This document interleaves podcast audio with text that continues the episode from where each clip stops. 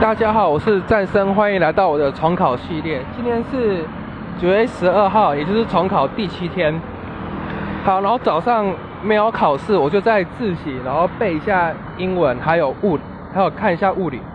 然后早上的两堂课的是化学，化学讲讲的是氧化还原，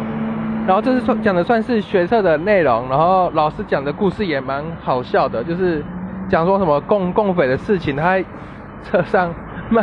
骂大陆人，然后，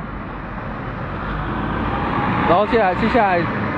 下午的两堂课都是国文，不过国文是两个老老分两个老师来上，然后第一堂的老师主要讲是写作方面的，然后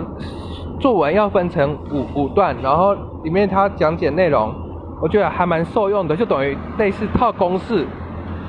不过我觉得不错，然后他。有说要，有说可以用《易经》或者是《道德经》来写里面的内容。然后我今天晚上的时候去借《道德经》看，然后感觉里面有点难，然后后来又不想借那本书了。然后接下来第二堂课，第二堂课老师虽然有点台湾国语，不过我觉得他真的对国文的概念还蛮熟的，噼里啪啦讲一大串。然后我觉得他主要很细心，是因为我们是做一堂课，